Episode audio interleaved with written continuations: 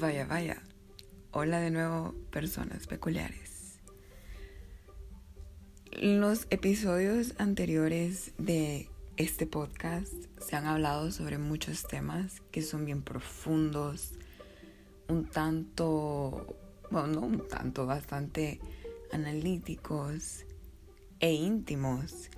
Así que pensé que sería bueno como un descanso, tanto para ustedes como para mí, hablar sobre algo más superficial, pero igualmente interesante. Y es, ¿qué significa peculiar y persona? ¿Por qué le coloqué este nombre al podcast? ¿Por qué es tan especial para mí?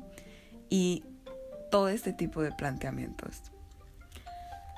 Este episodio será más relajado y más corto, pero igualmente espero que les guste. Vamos a iniciar por el principio. ¿Qué es peculiar? Para mí es una de mis palabras favoritas. Me parece tan versátil, tan fácil de entender, pero al mismo tiempo es muy extensa en su, significado. Y también me gusta que tanto peculiar como persona se escriben y se dicen igual en inglés y en español. Entonces tienen como ese plus ahí.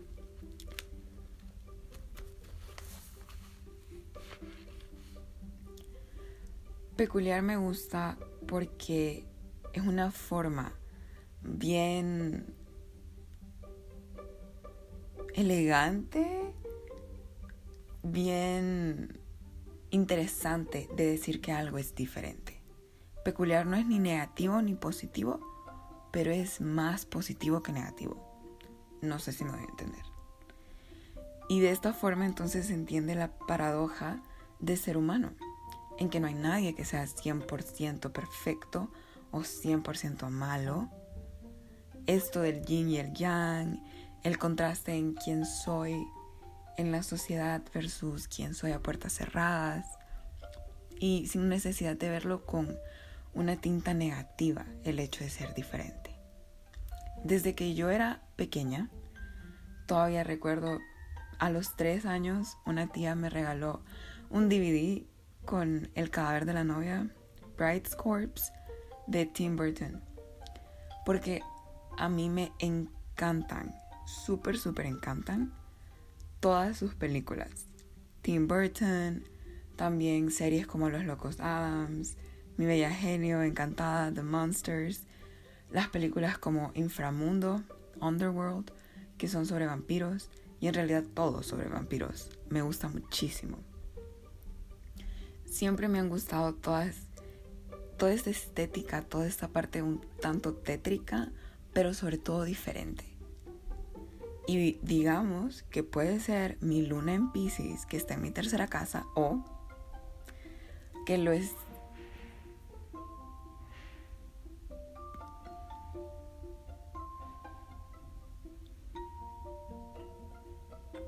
o que lo esotérico y lo místico siempre fue de mi gusto. Por ser escorpio, no mentira. o sea, siempre, siempre, siempre me ha gustado. Así que cuando estaba pequeña, yo quería, me gustaba toda esta parte diferente, súper diferente.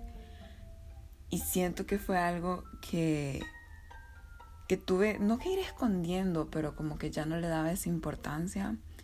Y la diversión que me brindaba y ahora de grande me fascina regresar a esta parte de mí y hacerle honor a mi niño interior, como decir, sí, vamos a ser diferentes. Eso es divertido, eso te empodera y está bien. Vas a ser una bruja. Sí, o sea, no con, con, con cosas negativas, ¿verdad?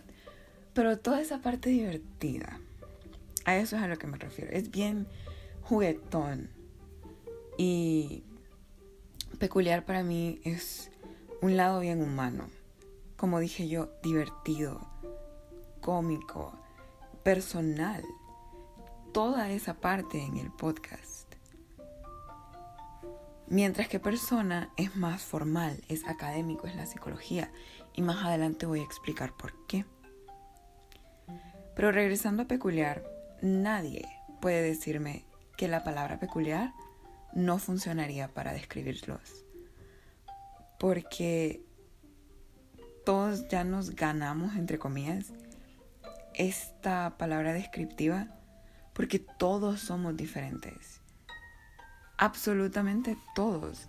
No solo físicamente tiene que haber algo, sino que también en personalidad, al menos un detalle va a haber diferente. Y ya siendo diferentes somos peculiares. Y relacionado a peculiar, hay una frase de una de mis películas favoritas, Beetlejuice, donde dicen así, la gente viva ignora lo extraño e inusual, pero yo soy extraña e inusual. Esta personaje, este personaje entonces puede ver fantasmas porque dice que ella es extraña e inusual. Pero más allá de ver esta parte como de, entre comillas, miedo, de ver los fantasmas o algo así, siento yo que tiene que ver con apreciar mucho más la vida, apreciar diversidad de opiniones, puntos de vista, detalles. Todo esto que pues podría caracterizar igual a una persona altamente sensible, pero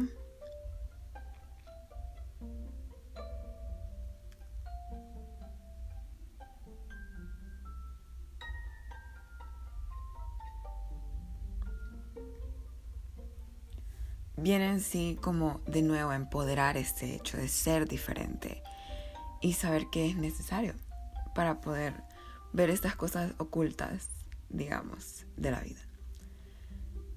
Y bueno, en súper contraste, esta persona, como dije, es el lado más formal. Hay un psicólogo que se llamaba Carl Jung y para él existen diferentes arquetipos. Entre ellos, persona, sombra, el padre, la madre y así otros más. Él explica que el arquetipo de la persona es la máscara que utilizamos al presentarnos ante la sociedad. Sirve para adaptarnos ante las demandas que tiene el ambiente. Por ejemplo, cómo soy como alumna, cómo soy como hija o como pareja o como amiga. Y solo porque sea una máscara no significa que es sinónimo de malo.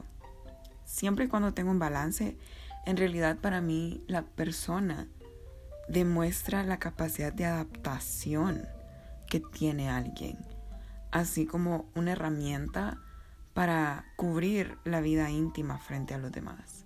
Porque es cierto, es importante ser auténtico, pero no le voy a estar contando a todo el mundo o personas que no tienen buenas intenciones, por ejemplo, mis traumas o mis miedos más grandes o incluso mis sueños más bonitos.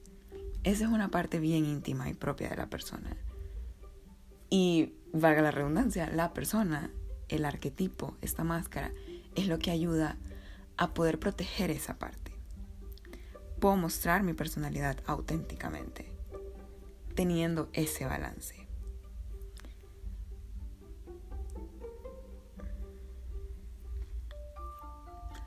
Entonces, la forma en cómo aplico persona en el podcast es con toda la parte analítica que le coloco a los temas peculiares de la vida o a esta parte más íntima y este balance entonces entre ambas cosas. Además, algo que me parece bien curioso es que quienes me conocen saben que yo soy me gusta mucho esto de las sincronicidades y las señales. Y Carl Jung fue quien introdujo el término sincronicidades. Él fue quien las notó y las empezó a plantear de una forma más académica. E incluso tiene un libro que se llama Sincronicidades, que obviamente ya está en mi lista por leer.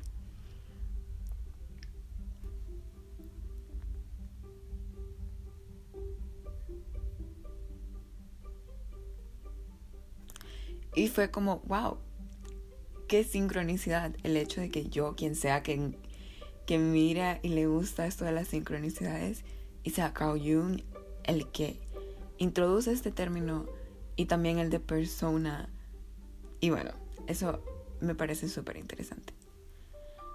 Hay una canción que se llama Persona de Kim Namjoon y me parece que explica muy muy muy bien de qué trata este arquetipo. Por ejemplo, la canción dice persona. ¿Quién soy ante los ojos de los demás? ¿Cómo voy construyendo esta persona diferente?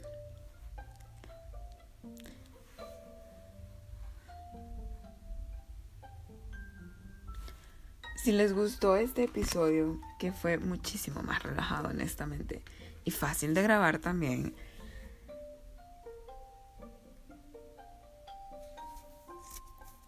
espero ansiosamente su feedback para saber si les gusta que introduzca o mencione o hable sobre este tipo de cosas que son muchísimo más superficiales pero igualmente divertidas. Eso es todo por este episodio.